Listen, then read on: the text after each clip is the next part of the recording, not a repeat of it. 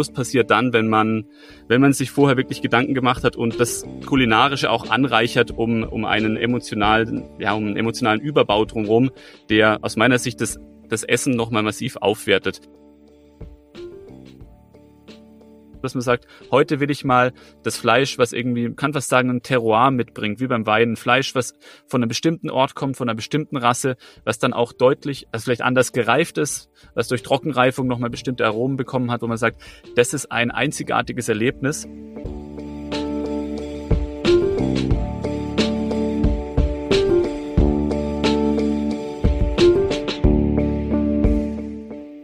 Herzlich willkommen bei Future.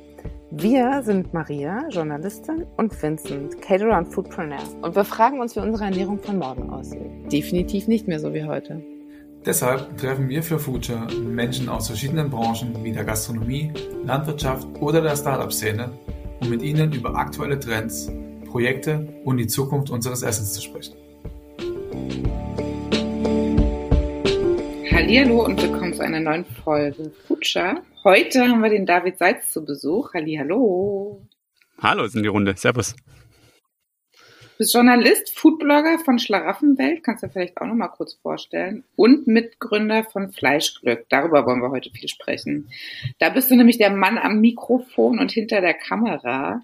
Wie würdest du denn für alle, die dich oder euch jetzt noch nicht kennen mit Fleischglück, klingt ja schon mal spannend und schön, deine Arbeit und das Projekt beschreiben? Was seid ihr alles? Was macht ihr da?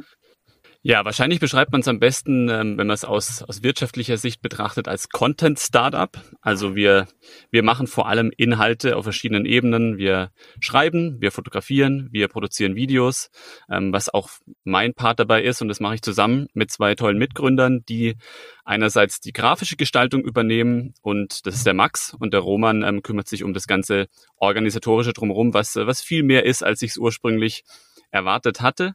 Genau, und das ist, wenn man es ganz nüchtern betrachtet, ein Content-Startup. Wenn man es jetzt nach drei Jahren rückblickend betrachtet, ist es eigentlich deutlich mehr. Also wir haben da ein Konstrukt gebaut, was ich selbst gar nicht so richtig benennen kann konkret. Da hängt ganz viel dran. Das ist mittlerweile ein Marktplatz, über den man Fleisch beziehen kann. Wir vermitteln quasi Fleischaufträge ähm, an Erzeuger, an kleine Erzeuger, die selbst vielleicht nicht so viel Marketingkraft haben.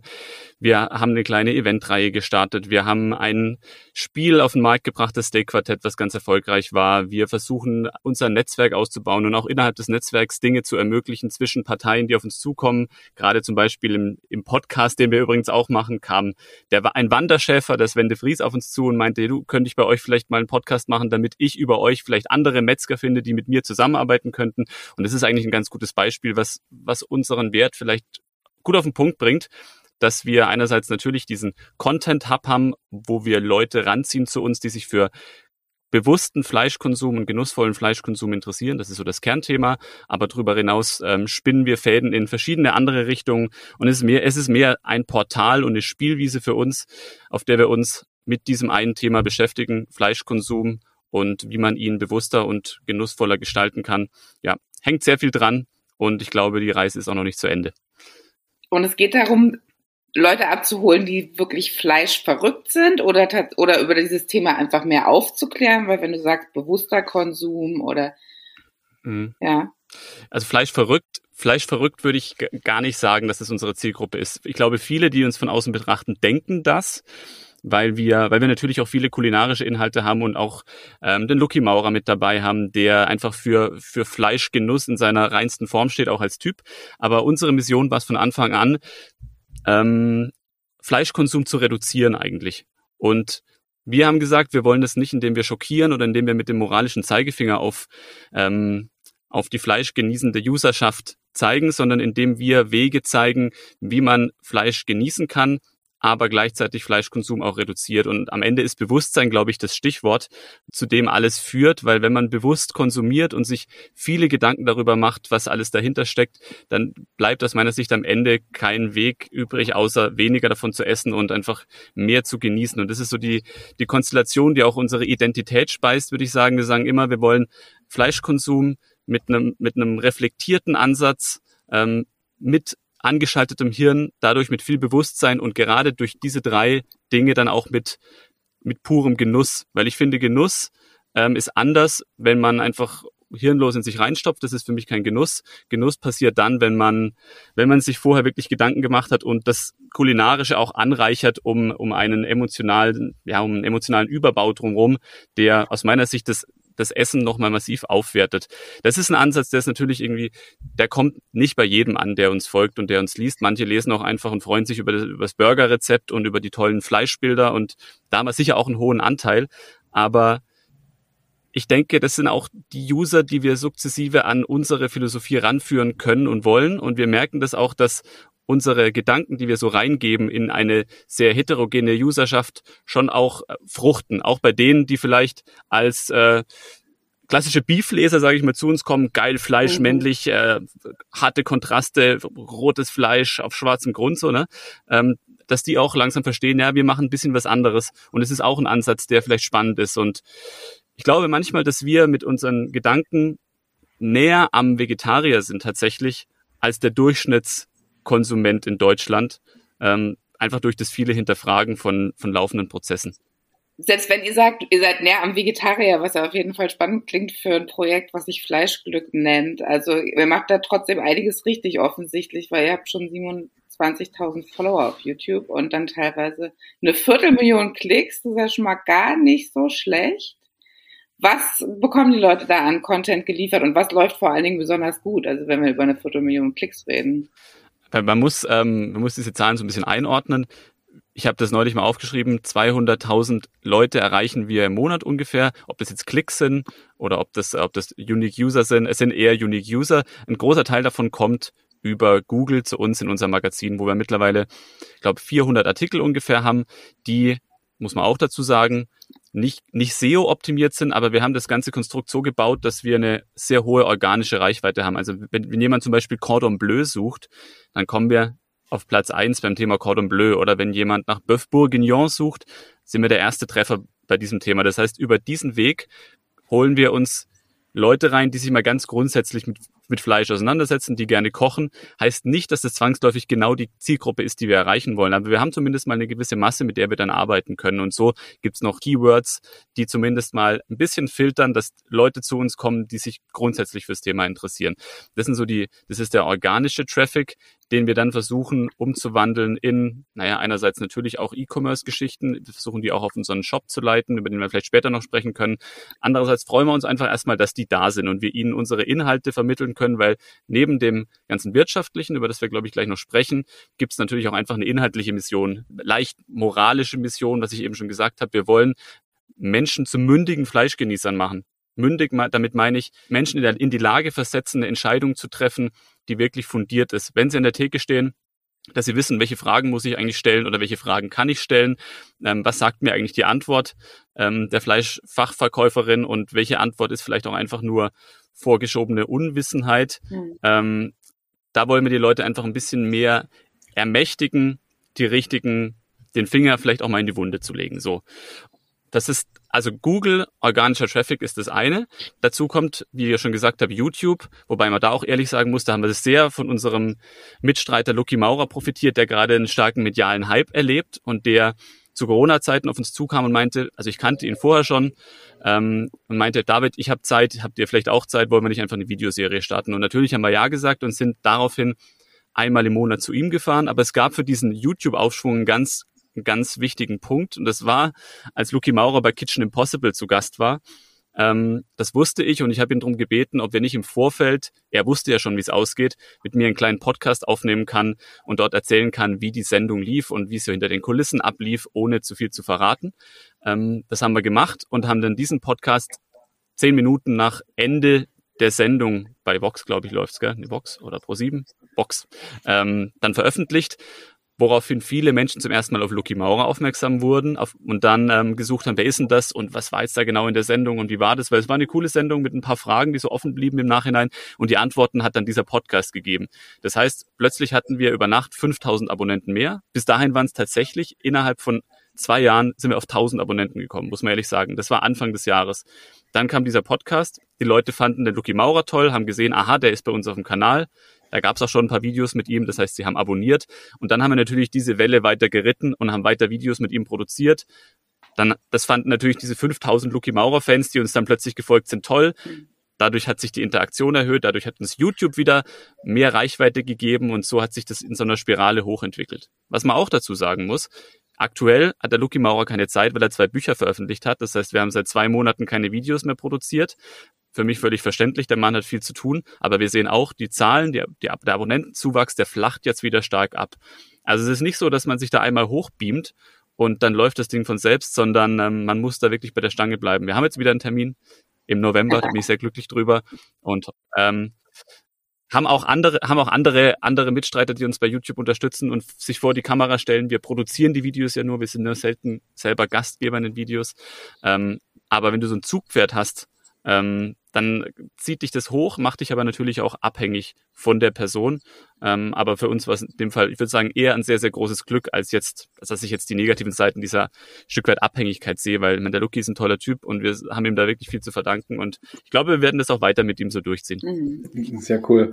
Also äh, einfach äh, eine gute Welle mitgenommen. Aber ähm, sowas braucht man auch gerade heutzutage im, in dem Business. Einfach manchmal einen Ticken Glück und dann äh, den Rest macht dann das Know-how. Aber ich würde gerne bei YouTube ganz kurz nochmal bleiben. Mhm. Ähm, wir hatten im Vorgespräch äh, vor ein paar Wochen auch ganz kurz über die Cliplänge gesprochen und äh, du hattest ganz, ganz bezeichnend gesagt, ihr habt das eine ganze Weile äh, ein bisschen falsch in Anführungsstrichen eingesetzt, YouTube für euch, für, für, für das, was, was ihr, was ihr transportieren wollt. Ähm, und zwar hast du gesagt, äh, die Leute wollen sich natürlich Chips aufmachen, irgendwie 10, 15, 20 Minuten mal was sehen, was mit dem sie sich beschäftigen können. Und äh, das ist ja schon so ein bisschen eine, eine schwierige, also für mich Konstellation, weil ja gerade heute im Content-Bereich alles schnell sein muss. Es muss viel Info in wenig Sekunden irgendwie abrufbar sein und vor allen Dingen der, der Viewer der Konsument ist so schnell next, next, next und das ist ja bei euch jetzt das komplette Gegenteil äh, mit den mit den längeren ähm, Clips. Und die Frage wäre jetzt tatsächlich, hat das schon ein Stück weit was mit der Wertschätzung auch zu tun, die ihr gegenüber dem Fleisch auch ähm, den Leuten begreiflich werden muss? Und ist die Wertschätzung vielleicht dann bei euren Viewern auch schon ein Stück weit da? Also ich glaube, die, die Cliplänge ähm, hat nicht im ersten Schritt was mit, mit Wertschätzung zu tun, sondern das hat einfach was mit dem YouTube-Algorithmus zu tun, der sagt, ähm, wir wollen den Leuten ein bestimmtes Erlebnis bieten und priorisieren Videos mit dieser Länge, weil wir wollen, wir wollen halt dieses Fernsehähnliche Content-Erlebnis bieten. Fernsehen ist immer ein Format, was, sagen wir mal, mindestens 20 bis 30 Minuten Länge hat. Und ich glaube, YouTube will da, dahin, will quasi die Leute vom Fernsehen wegziehen und will sie einen Laptop setzen und mit YouTube dann quasi bespaßen. Du hast ja mit uns auch mal Videos gedreht, Vincent. Ähm, und da haben wir quasi, was du gerade sagst, da haben wir es noch falsch gemacht. Ich, falsch ist ein hartes Wort, ähm, ist aber richtig in dem Kontext. Das waren tolle Videos, aber es war der falsche Kanal, so muss man sagen. Man muss dazu sagen, wir haben da an einem Tag, ich glaube, fünf Videos produziert wir produzieren, äh, da war jedes Video am Ende zwei bis drei Minuten lang. Wir produzieren mittlerweile auch an einem Tag fünf Videos mit 20 bis 30 Minuten Länge, manchmal auch sieben. Das heißt, für uns ist es nicht mehr Aufwand, diese längeren Videos zu produzieren, weil es einfach eine andere Machart ist. Deine Videos waren Videos, da haben wir oft gestoppt, haben gesagt, und jetzt machen wir den Teil und jetzt machen wir den Teil und jetzt machen wir den Teil und nehmen noch Schnittbilder auf und hier noch was, eine nahe und eine totale. Bei den YouTube-Videos ist es ein anderer Ansatz bei uns. Wir stellen drei Kameras auf, sagen Start, brauchen jemanden, der aber halt auch 20 Minuten durchquatscht der Luki kann das ganz gut. Und dann lassen wir einfach laufen und schneiden danach quasi einen Echtzeit-Clip aus dem, was passiert ist. Klar, der Müll kommt dann schon raus.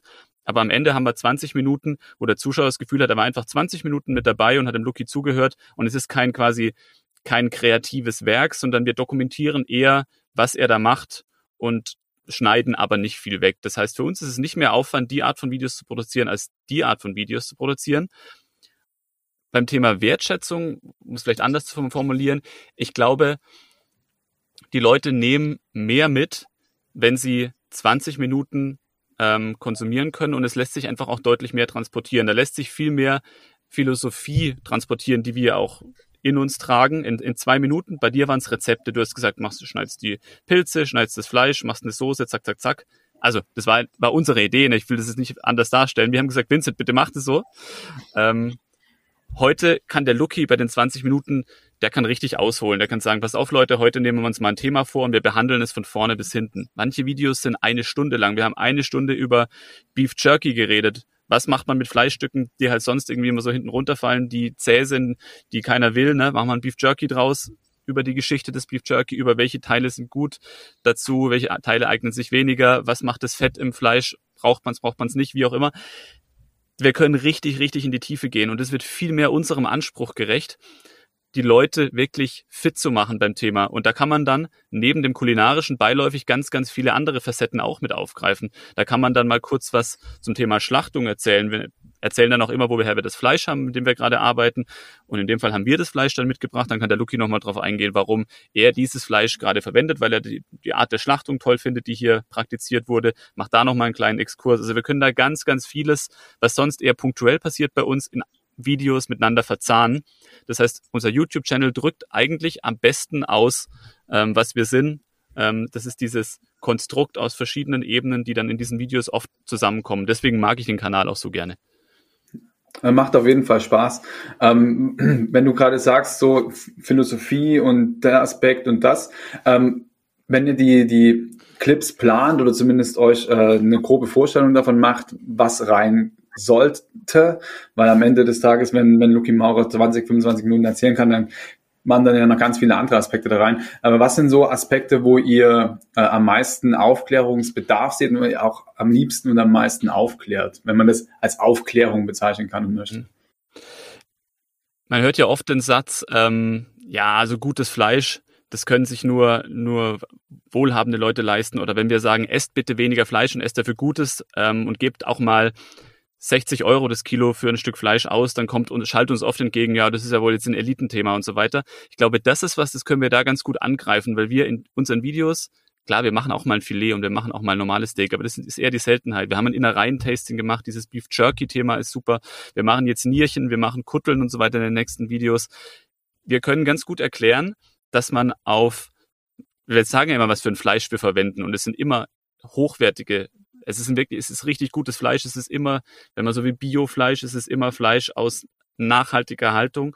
Ähm, und wir können zeigen, das ist ein sehr, sehr teures Stück. Und trotzdem kostet dieses Stück weniger als das Fleisch, was du dir wahrscheinlich im Supermarkt kaufst, wenn du günstiges Fleisch kaufst, weil wir halt ein anderes Stück nehmen und weil wir kreativer mit dem Thema umgehen. Und das ist eine, das ist was, das kommt noch aus meiner Sicht kaum an in der breiten Bevölkerung, dass man eigentlich, dass sich eigentlich jeder richtig, richtig gutes und moralisch vertretbares Fleisch leisten kann, wenn er halt davon wegkommt, immer die klassischen Cuts zu verwenden und zu kaufen, die jeder will, weil dann ist die Nachfrage natürlich hoch und die sind natürlich teuer, aber Beispiel, du nimmst du einfach ein, Flat Iron statt einem Filet, zahlst du nur noch die Hälfte und kannst quasi das, was du dir sparst, in eine bessere Haltung stecken, bist immer noch beim selben Preis.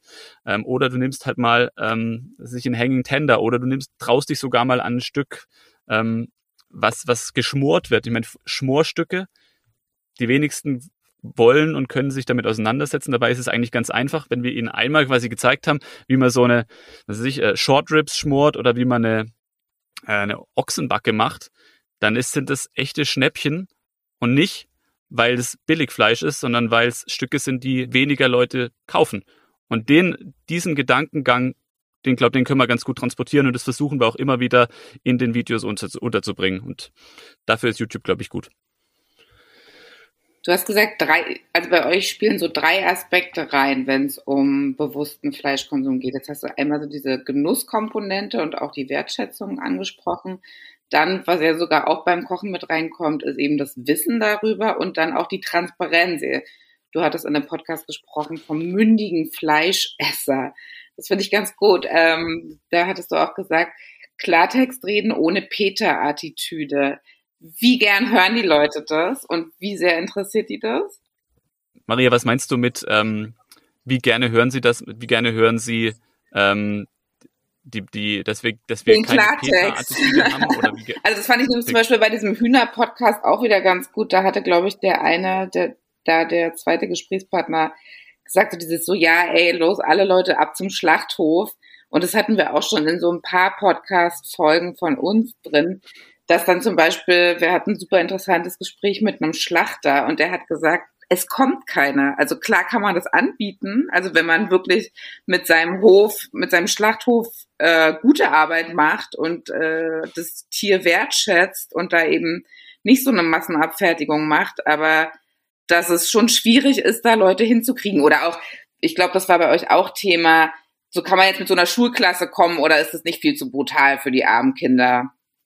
Also, weil es geht ja, wir reden jetzt viel, du hast viel über hochwertiges Fleisch geredet oder wie man jetzt die Ochsenbacke schmort, aber irgendwo vorher gab es ja noch die Kuh, die da auf der Weide steht. Ähm, ja, das ist, das ist wirklich ein, ein, ein Thema, da bin ich selbst noch nicht am Ende meiner Weisheit angelangt. Ne? Ich, ich war, ich habe mit meiner Mutter auch im, im Anschluss des, dieses Podcasts, den du ansprichst, darüber gesprochen. Die hat ihn auch gehört und hat gesagt: Sag mal, spinnt ihr komplett? Ihr könnt doch keine, kannst doch keine Kinder in den, in den Schlachthof schicken, die sind noch komplett traumatisiert. Sie ist Lehrerin. Ähm, ich, ich sehe ihren Punkt schon. Die Frage ist, wie radikal will man das vorantreiben und, und will man will man es mit der Brechstange machen. Ich glaube, es gibt auch, es gibt Graustufen, es gibt, es gibt Wege, das vielleicht ein bisschen sanfter zu machen, aber trotzdem ähm, früh eine Sensibilisierung zu schaffen. Ich glaube, dass es in der Schule Thema sein müsste. Ob man jetzt mit der Klasse in den Schlachthof geht, weiß ich nicht. Es reicht vielleicht, wenn man mal den Prozess eines Schlachthofes ausführlich durchdiskutiert in der Schule und sagt, naja, woher kommt das Fleisch? Da vorne gehen Tiere rein, so läuft eine Schlachtung ab. Man kann ja auch Bilder zeigen oder ein Video. Und wenn sich dann zeigt, die Klasse ist sensibel dafür oder ist empfänglich für sowas und sie interessiert es auch, dann würde ich sagen, im nächsten Schritt kann man sowas schon machen. Aber einfach mal per se jede, also wenn man irgendwann dahin kommt, dass das ein Standard wird, ich glaube, dann hat sich die Gesellschaft auch schon so weit verändert, dass man, dass man das ohne irgendwie Bedenken machen kann. Aber äh, ich, ich glaube, das ist nicht praktikabel im ersten Schritt. Ich glaube, man muss ein bisschen langsamer sich annähern, aber ich glaube, dass es nur drüber geht, ähm, bei Kindern und Jugendlichen anzusetzen und denen von Anfang an ein Verständnis für landwirtschaftliche Prozesse einzuimpfen. Ähm, einfach als, als, als Standardinstrumentarium in der Schule. Das ist wichtig. Die Frage, die du, glaube ich, hattest, war aber auch, wie machen wir das bei uns? Wo, wo bringen wir diesen Klartext rein? Ähm, ist auch ein schwieriges Thema, weil wir natürlich sehen müssen, wir haben verschiedene Zielgruppen bei uns, wie ich es vorher schon gesagt habe. Wir haben die Fleischgenießer, die, die, uns, die uns lesen und die uns zu uns kommen, einfach weil sie gerne Fleisch essen. Ähm, und das sind oft auch, glaube ich, Menschen, die, ähm, die haben, sind sehr gefestigt in ihrer Meinung und die sagen, naja gut, ich höre mir das vielleicht jetzt mal an, aber sobald es hier zu kritisch und zu brachial wird und zu äh, Peter-like, ähm, bin ich raus. Also ich versuche da schon sehr sensibel darauf zu achten, dass wir schon eine Schlagkraft behalten, weil ich glaube, wenn wir zu sehr ins, wie soll ich sagen, zu, zu brachial werden in unserer aufklärerischen Art, dann sind wir sehr nah am, an einem missionarischen Veganer, das ist nicht wertend gemeint, aber ich glaube, dann verlieren wir einen Großteil unserer Zielgruppe. Und wir wollen lieber die Zielgruppe groß halten und mit denen behutsam Schritt für Schritt uns dem Ziel nähern, das wir verfolgen, als zu sagen, wir bilden jetzt die absolute Speerspitze mit radikalen Gedanken und mit, mit einer extrem klaren Sprache, haben dafür aber vielleicht nur 20, was weiß ich, 5 Prozent unserer jetzigen Userschaft. Weil ich glaube, dass viele einfach, wenn es zu, ja, zu, zu radikal wird, einfach abschalten. Und mir, ich glaube, also mir ist der Hebel, den wir haben durch die, durch die große Menge, wichtiger, als dass wir bis zum Ende unsere Gedanken ganz, ganz explizit formulieren. Ähm, das ist, das muss wirklich ein Abwägen, das, das bei mir auch dauerhaft stattfindet. Aber ich bin, ich habe mich eher dafür entschieden zu sagen, wir arbeiten mit mehr Menschen und wir versuchen mehr Menschen unsere Mission näher zu bringen, aber ein bisschen vorsichtiger, einfach damit wir niemanden verlieren dabei, weil ähm, es gibt genügend radikale Vertreter dieser Zunft und das ist auch gut so. Ich bin dankbar um jeden, auch jeden Veganer, der seine Meinung nach außen vertritt.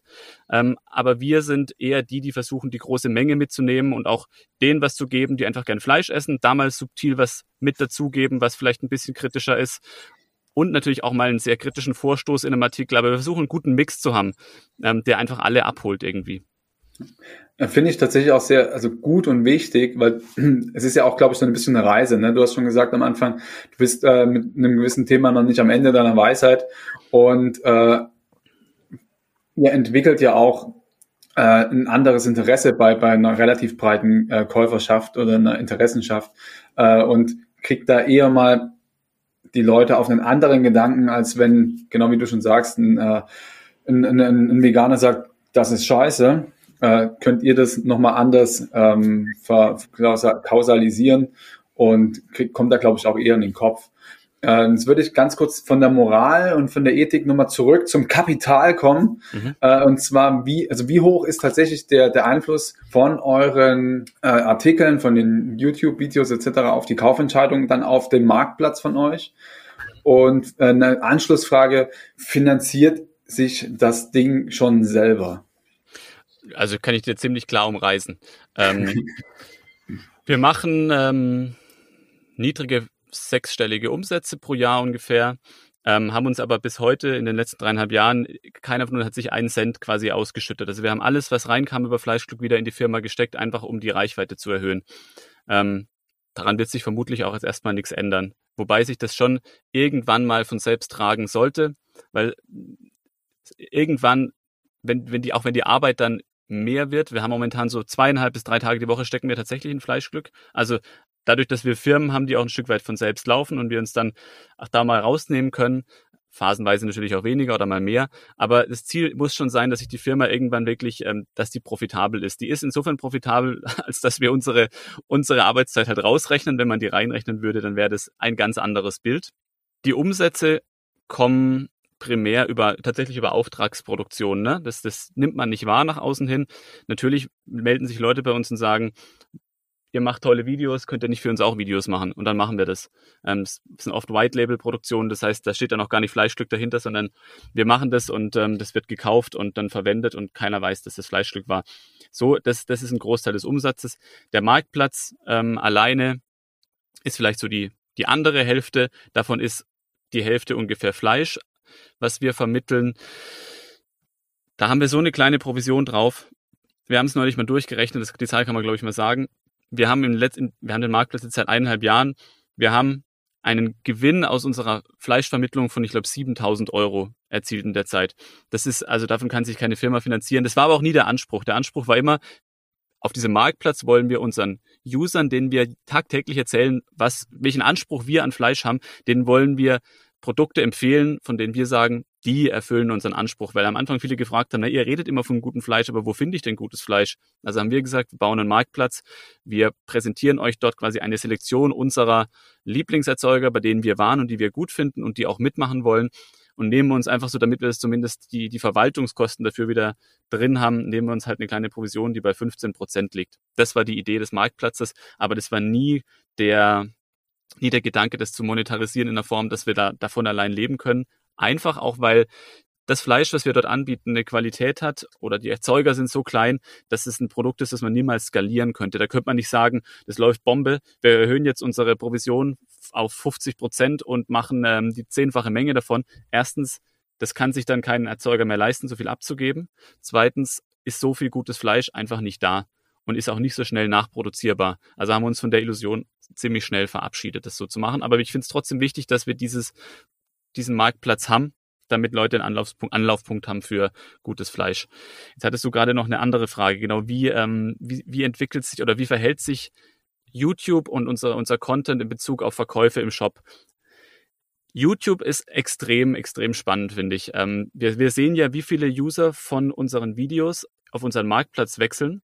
Und ein ganz gutes Beispiel ist, wir haben vor ungefähr einem Jahr ein Video veröffentlicht über Schlachtung mit Achtung. Das ist ein, ein Landwirt beziehungsweise eine Vereinigung von Landwirten im, im Breisgau im Schwarzwald, die gemeinsam ein Schlachtmodell entwickelt haben, ähm, was revolutionär ist in dieser Form.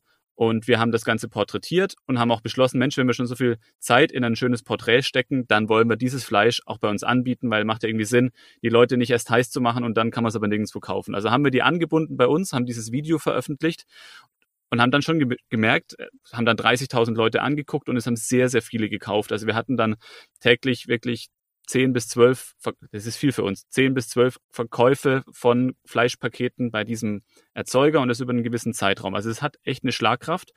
Und auch abgesehen davon, wenn wir mit dem Lucky Videos machen und drunter einen Link setzen und sagen, schaut mal hier, ähm, das ist ich, Wagyu aus Deutschland gibt's übrigens bei uns auf dem Marktplatz, dann sehen wir auch die Click-Through-Rates zu uns ähm, sind extrem hoch.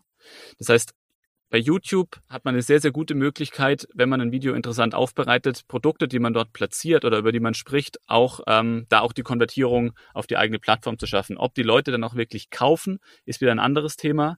Ähm, ich würde sagen, YouTube-Zielgruppe ist eine spezielle Zielgruppe. Das sind jetzt nicht zwangsläufig die, die sofort ein teures Steak kaufen, aber zumindest schafft man es ganz gut, diesen Transfer von der einen Plattform auf die andere Plattform hinzukriegen. Die Erfahrung haben wir gemacht. Jetzt hast du gesagt, vor anderthalb Jahren habt ihr den Marktplatz aufgebaut, auch so ein bisschen, weil das mhm. tatsächlich mhm. die Nachfrage war von euren Usern und mhm. Leserinnen. Mhm. Ähm, wie kompliziert muss ich das vorstellen, weil du hast ja gesagt, ihr habt da viele kleine regionale Erzeuger. Sind die alle, haben die gleich sofort mitgemacht oder wie seid ihr, wie seid ihr das so angegangen? Und vor allen Dingen auch hinten raus, wie mhm. komplex stelle ich mir das dann vor, da so ein, so ein E-Commerce-Ding hochzuziehen mit dem Marktplatz bei euch und dem Landwirt mit seinen, ich weiß es nicht, zehn Kühen auf der anderen Seite. Also dass das auch, wenn ihr dann so einen Hit habt und dann da die Bestellungen reinprasseln, dass die Leute dann auch wirklich liefern können und dass das überall frisch ankommt. Und stelle ich mir recht also viele vor, Fragen jetzt. so der Durchlauf. Ja, ist es gar nicht so schwierig, weil wir es den Landwirten extrem einfach machen. Also die Landwirte sind ich, ich erkläre mal kurz das ganze Konstrukt dieses Marktplatzes.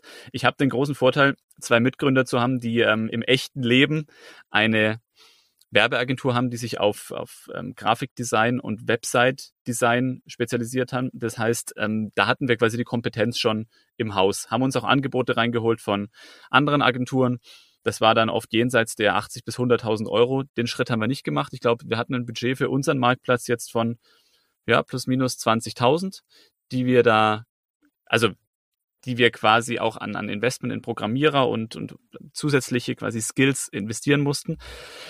Ähm, aber es ist kein komplexes Konstrukt. Konstrukt. Es ist aufgebaut auf Shopify und ähm, ist nochmal modifiziert und mit, mit ein paar Plugins, die für uns programmiert wurden. Ähm, und das Prinzip ist so. Der Erzeuger hat einen Zugang zu unserem Backend und kann dort selbst seine Warenmenge steuern. Das ist das Einzige, was er machen muss. Er muss gucken, wie viele Steaks habe ich von, also ich habe, der Erzeuger schaut, was habe ich denn gelistet auf dem Fleischstückmarktplatz. Das sind, was weiß ich, ein Tomahawk Steak, ein Ribeye Steak, ein Skirt Steak und ein Flank Steak. Meistens sind es ungefähr zehn Produkte in zwei, drei ähm, Gewichtsbereichen. Und ähm, das Einzige, was er machen muss, ist gucken, wie viele davon habe ich eigentlich tatsächlich auf Lager und seinen Bestand anpassen. Das ist das Einzige. Wir machen den ganzen Rest bei uns auf der Plattform. Das heißt, wir waren bei jedem der Erzeuger vor Ort, haben ein Video gedreht, zumindest bei vielen, haben die gesamt, gesamte Produktpalette, wir haben die einmal durchfotografiert bei uns, weil uns der, unser Anspruch war, dass wir ein einheitliches Qualitätslevel bei den Bildern haben und dass wir auch bei jedem Erzeuger ein bisschen einen anderen Bildstil haben, dass jeder Erzeuger, dass die Erzeuger auch differenzierbar bleiben optisch, haben denen quasi so ein gesamtes Marketingpaket gratis zur Verfügung gestellt was jetzt auch einfach wahrscheinlich aus wirtschaftlicher Sinn, aus wirtschaftlicher Seite total absurd ist, weil das auch Kosten verursacht für uns, einfach auch im Zeitinvestment. Aber wir wollten das einfach durchziehen, weil wir Bock drauf hatten, haben das also gemacht. Und wie wir an die Erzeuger gekommen sind, das war eigentlich unser Netzwerk. Ähm, wir sind sehr, sehr viel unterwegs auf Drehs und kriegen sehr, sehr viele auch Anfragen von Erzeugern. Wir schauen uns die an und wenn uns das interessiert, fahren wir dahin ähm, und unterhalten uns dort mit den Leuten und schauen uns den Betrieb an. Und dann haben sich einfach so ein paar rauskristallisiert, die wir wirklich besonders gut fanden und spannend und auch menschlich. Das ist für mich immer wichtig, menschlich ähm, beeindruckend. Und auf die sind wir dann zugegangen und haben gesagt, hey, wie schaut's denn bei euch aus? Wir haben da die Idee von diesem Marktplatz, seid ihr mit dem Boot und die ersten vier, fünf Wunschkandidaten haben sofort Ja gesagt, weil das allesamt auch moderne Landwirte sind, die verstanden haben, was wir machen und die uns auch von Anfang an bei Fleischstück irgendwie begleitet haben und unterstützt haben, einfach nur in, Form von Zuspruch und ähm, Ermutigung. Das heißt, wir haben uns die Produkte schicken lassen, haben die fotografiert, ich habe Produkttexte dazu geschrieben, wir haben die einfach angelegt als Produkte. Ähm, der Erzeuger hat gesagt, davon habe ich zehn, davon habe ich fünf, davon habe ich fünf und los ging's.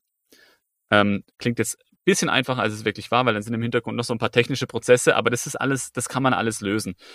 Und dann haben wir angefangen und dann kommt eine Bestellung bei uns rein und es geht automatisch eine Mail zum Erzeuger raus und ähm, da steht drin, pass auf, neue Bestellung. Ähm, drei Steaks an diese Adresse und ähm, Sonderwunsch, bitte Zustellung möglichst nächste Woche Dienstag. Und dann macht er das. So.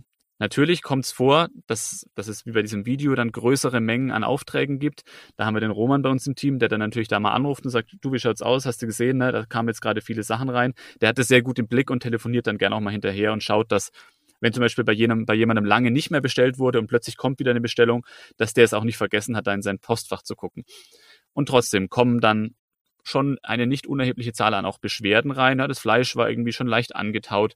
Das war am Anfang eigentlich die, das, das größte Thema, das Beschwerdenmanagement. Aber auch da haben wir den Roman, den ich jetzt tatsächlich nochmal betonen muss, der sich da aufopfernd darum kümmert und tatsächlich ähm, auch schuld ist an einer Großteil unserer Fünf-Sterne-Bewertungen bei Google, die durch diesen sehr persönlichen Support kommen. Leute rufen an und sagen, ich bin total unzufrieden. Der Roman erklärt ihnen, was wir machen und wie das zustande kommt und so weiter. Und nachher kommt die Fünf-Sterne-Bewertung, wo dann steht, ganz toller Support, ich habe mich da wirklich verstanden gefühlt und um mich wurde sich gekümmert und das äh, nicht perfekte Produkt fällt unter den Tisch, aber was bleibt, ist die gute Bewertung. Und das ist, glaube ich, ein wichtiges Learning auch, was man sich auch so weitergeben kann. Speziell, wenn man im Lebensmittelbereich und im Versand arbeitet, kommen Probleme auf einen zu und man braucht einen sehr, sehr guten Support, weil sonst hat man sofort den Shitstorm an der Backe. Das ist ziemlich sicher. 2021 waren wir in Deutschland bei ungefähr 10% Vegetariern, 2% Veganern. Das macht immer noch 88%, die bei euch bestellen könnten. Wie sieht denn für dich Fleischkonsum idealerweise in Zukunft aus? Wir haben schon viel drüber gesprochen, aber wenn du es nochmal zusammenfasst. Hm. Ja, da kann man, glaube ich, noch eine Komponente dazu nehmen. Es gibt ja diesen Massenfleischkonsum, der sich vor allem, ich nenne es mal, in, einem sehr, in, einer sehr beiläufigen Form äußert. Dazu gehört der Caesar Salad mit der Hühnchenbrust, dazu gehören die Asianudeln mit Rindfleischstreifen drin. Also eine Form von Fleischkonsum, bei der das Fleisch keinen echten eigenen Wert hat und auch eigentlich nicht wahrgenommen wird. Und das ist aus meiner Sicht eigentlich der ganz, ganz große Bauch des Fleischkonsums in Deutschland, ähm, den aus meiner Sicht oder nach meinem Wunsch sowas wie Laborfleisch oder Reaktorfleisch lösen könnte. Das ist ein total unemotionaler Fleischkonsum, der, der nicht passiert, weil sich jetzt jemand vornimmt, ein Stück Fleisch zu essen, sondern eher deshalb, weil das halt immer schon so war und weil das Fleisch dann damit drin liegt. Und wenn es da gar nicht darum geht, dass, dass man sich gerade auf Fleisch freut, sondern dass eher eine reine Routinegeschichte ist und der Sättigung dient, glaube ich, dass man, dass sich die Bevölkerung relativ schnell dran gewöhnen könnte, dass so ein Fleischbedarf auch mit künstlichem Fleisch gedeckt wird. Ähm, aus meiner Sicht könnte das genauso gut Tofu sein, sind wir ganz ehrlich, aber ich glaube, da so schnell kriegt man die Leute nicht von ihrem gewohnten Fleisch im, im, im Caesar Salad weg. Dazu muss natürlich ge gegeben sein, dass sich das Preisniveau von Laborfleisch dem Preisniveau von billig, vom jetzigen Billigfleisch annähert. Ich halte es aber für realistisch, dass das im, in, im Zeitraum von, den, von zehn Jahren ab jetzt ähm, eintreten könnte, so wie ich die Forschung betrachte momentan. Und dann ist das Idealbild von Fleischkonsum in Zukunft für mich, dass sich 80 bis 85 Prozent des Fleischkonsums in einem Bereich abspielt, der, ähm, der sich aus Laborfleisch speist und es zu einem echten Luxus wird, echtes Fleisch zu essen. Zu was Besonderem, dass man sagt, heute will ich mal das Fleisch, was irgendwie, kann fast sagen, ein Terroir mitbringt, wie beim Wein. Fleisch, was von einem bestimmten Ort kommt, von einer bestimmten Rasse, was dann auch deutlich, also vielleicht anders gereift ist, was durch Trockenreifung nochmal bestimmte Aromen bekommen hat, wo man sagt, das ist ein einzigartiges Erlebnis. Da will ich wirklich hinschmecken und dieses Fleisch erleben. Und da gönne ich mir dann auch mal, da, da bezahle ich auch gern mal den Preis dafür, den es dann, den es dann halt kostet, weil es was Besonderes ist. Äh, so wie man heute Austern auch nicht jeden Tag runterschlingt, sondern sagt, naja, ich freue mich jetzt drauf, einmal, der Vincent, ich sehe ihn ja im Video, er tut das offensichtlich, er hat. Nein, ähm, also ihr versteht, was ich meine. Austern ist auch so, so ein Luxusgut. Ähm, gönnt man sich ab und zu, dann wird's zelebriert und dann steht's vor einem und dann probiert man das und dann schmeckt man genau hin. Und in der Form würde ich mir wünschen, dass Fleisch auch gesehen wird. Das ist vielleicht eine Illusion, aber vielleicht kann's können wir ein Stück weit diesen Weg einschlagen und ob wir dann da landen, wird sich zeigen. Aber ich glaube, dass Laborfleisch eine Rolle spielen sollte. Äh, vielen Dank für deine Einschätzung. Also ich sehe das schon auch äh, in, in, die Richtung gehend und ich vergleiche es auch tatsächlich gerne mit äh, dem guten Rotwein. Da braucht man einfach Zeit und äh, die, die Ruhe muss man mitbringen und auch vielleicht ein bisschen äh, Know-how, was Geschmäcker anbelangt und äh, das, das Fleischessen wieder echt Spaß macht, also Gesellschaftsschichten übergreifend. Ähm, jetzt sind wir äh, schon angelangt am, am quasi am Ende unserer normalen Fragen und ähm, kommen jetzt zu unseren Future-Fragen, die wir all unseren Gästen und Gästinnen stellen. Und die wäre da zum einen, was hast du als letztes gegessen? Ich habe heute Morgen ähm, einen Joghurt gegessen, in den ich mir eine, eine Kaki reingeschnitten habe mit Zitronensaft und Ahornsirup und ein bisschen Salz. Ah, und ein bisschen Hafermilch. Drunter gemischt. Das war mein Frühstück. Sehr cool. Nenne ein Lebensmittel für die Zukunft. Ähm, ich glaube, dass Hafer echtes Potenzial hat in Form von Hafermilch, aber auch in anderen Haferprodukten, ähm, weil es auch, weil es also speziell jetzt in Deutschland, weil es auch hier angebaut werden kann ähm, ich finde es geschmacklich angenehm und ich ähm, bin Hafer-Fan. Damit auch 2050 genug für alle da ist, was kann man sofort tun bzw. ändern? ich glaube schon, dass man in Betracht ziehen sollte, deutlich mehr pflanzliche Lebensmittel zu sich zu nehmen. Das da muss ich bei mir anfangen. Allein durch die Fleischglückarbeit ähm, esse ich zu viel Fleisch, einfach weil wir auch viel probieren und viel unterwegs sind. Ähm, das würde ich gerne reduzieren, das sollten alle reduzieren. Das ist kein revolutionärer Gedanke, ich weiß, aber ähm, ganz banal einfach einfach gucken, was, was schmeckt denn auch pflanzlich geil. Also da gibt es so viele Sachen, die für mich auch noch unentdeckt sind, die ich täglich neu für mich entdecke und sage, ah, Pilze. Pilze ist sicher so ein Thema. Pilze ist für mich so der Fleischersatz schlechthin. Und ähm, wenn sich mal mehr Leute auf Pilze stürzen würden, müssen ja nicht im Wald sein, man kann sie auch kultiviert kaufen, glaube ich, ähm, können wir schon was verändern. Ja. Und für alle, die sich für Pilze interessieren, äh, unser vorletzter Podcast ging genau darum. Hast du noch einen medialen Tipp für unsere Zuhörerschaft zum Thema Zukunft und Ernährung? Oh, einen medialen Tipp. Also tatsächlich ist es jetzt ein, ein, ein, Tipp, der eigentlich überhaupt nichts mit Essen zu tun hat und eigentlich eher was, äh, was mir jetzt heute und gestern so aufgefallen ist. Ich, ich habe gerade mal in den, in den Podcast von Richard David Precht und Markus Lanz reingehört, obwohl das eigentlich jetzt nichts ist, was ich so klassisch hören würde in meinem ähm, in meinem Podcast-Bereich. Aber da fand ich, da waren viele, viele sehr, sehr gute Gedanken gebündelt drin. Das hat auch Essen tangiert, nicht nur Essen, aber auch zum Beispiel das Thema Arbeit und ähm, der Wert von Arbeit, den man ja auch immer ganz gut auch mit mit Kultur und mit Genuss und mit Freizeit und wie gestalte ich eigentlich mein Leben in Verbindung bringen kann. Also das ist jetzt nicht, nicht konkret auf Food bezogen, aber es ist ein Podcast, den ich wirklich hörenswert finde und den ich jetzt auch tatsächlich ab jetzt abonnieren werde. Letzte Frage. Sind wir noch zu retten? Boah, ja, da denke ich auch viel drüber nach. Ähm, ich glaube, es wird schon irgendwie weitergehen. Ähm, aber ich ertappe mich immer wieder, dass ich bei Gedanken in die Zukunft, ähm, dann, dass ich da einfach plötzlich abbreche. Weil sich dann im Kopf so viel irgendwie so, so hochschaukelt emotional, dass ich denke, wow, okay, will ich mich gerade wirklich will ich mir jetzt wirklich die, die, die Laune verderben. Heute ist doch eigentlich ein schöner Tag. Also ich glaube schon, dass wir noch zu retten sind, aber ich glaube, dass die Generation nach uns schon, ähm, das ist die schon hart, also auch, auch wir noch, ne? Aber speziell die Generation nach mir, dass es die schon hart haben wird und dass sich viele Dinge verändern werden, die wir uns, glaube ich, noch gar nicht vorstellen können.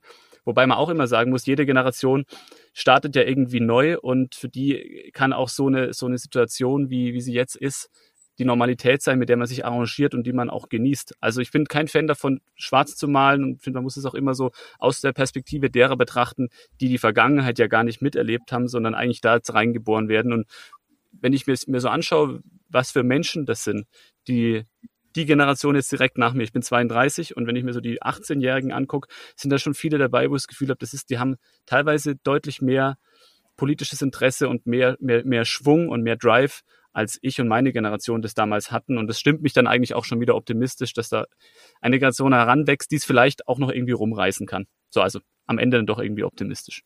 Sehr cool, ja. Man, man kann nicht sagen, früher war alles besser, wenn man früher nicht war. Ne? Also von daher. Also total, das ist auch wieder eine Erkenntnis aus dem letzten Podcast, den ich angehört habe. Ähm, habe heute Morgen im Auto noch angehört, wo es darum ging, dass das dieses ah, früher die Generation von heute, ist, ist die schlimmste aller Zeiten, die hat doch überhaupt keine Werte mehr. Und jetzt spiegel ich einfach nochmal die Sicht von Richard David Brecht wieder, der gesagt hat, es ist ganz anders. Die hat viel mehr Werte als jede Generation vorher. Nur sind die Werte so pluralistisch, dass es dass es ganz schwer ist, die alle miteinander zu vereinen. Du willst ein guter Vater sein, du willst nachhaltig sein, du willst ein guter Mensch sein, du willst fürsorglich sein, gleichzeitig willst du, willst du irgendwie energisch sein und nach vorne preschen und dich zeigen. Und es sind so viele einzelne starke Werte, dass es, dass keiner davon so richtig durchkommt und es für einen Außenstehenden, für aus einer älteren Generation vielleicht aussieht wie ein Werteverlust, der aber eigentlich keiner ist. Und wenn ich je länger ich darüber nachdenke, desto eher sehe ich das auch und dadurch speist sich auch der Optimismus, den ich jetzt gerade zum Ausdruck gebracht habe. Okay, wir sind noch zu retten. Das, das freut uns. Äh, lieber David, vielen, vielen Dank für deine Zeit. Vielen Dank für den äh, auch sehr, sehr äh, intimen Einblick in Fleischglück. Äh, so intim gab es den noch nie, ehrlicherweise. das freut uns, uns, umso mehr. Ja, cool. Danke euch. Äh, allen einen schönen Tag. Ich hoffe, wir konnten euch so ein bisschen unterhalten und äh, bis bald. Danke euch, bis bald. Ciao. So, das war's mal wieder mit einer Folge Future. Schön, dass du dabei warst. Wenn du irgendwie Anregungen hast oder meinst, du kennst wen, den wir unbedingt mal vors Mikrofon holen sollten, äh, schreib uns einfach. Und hinterlass uns natürlich super gerne eine Bewertung, vertag uns, schenk uns Sterne und drück den Abo-Button. Vielen Dank fürs Zuhören. Bis zum nächsten Mal. Bis die Tage.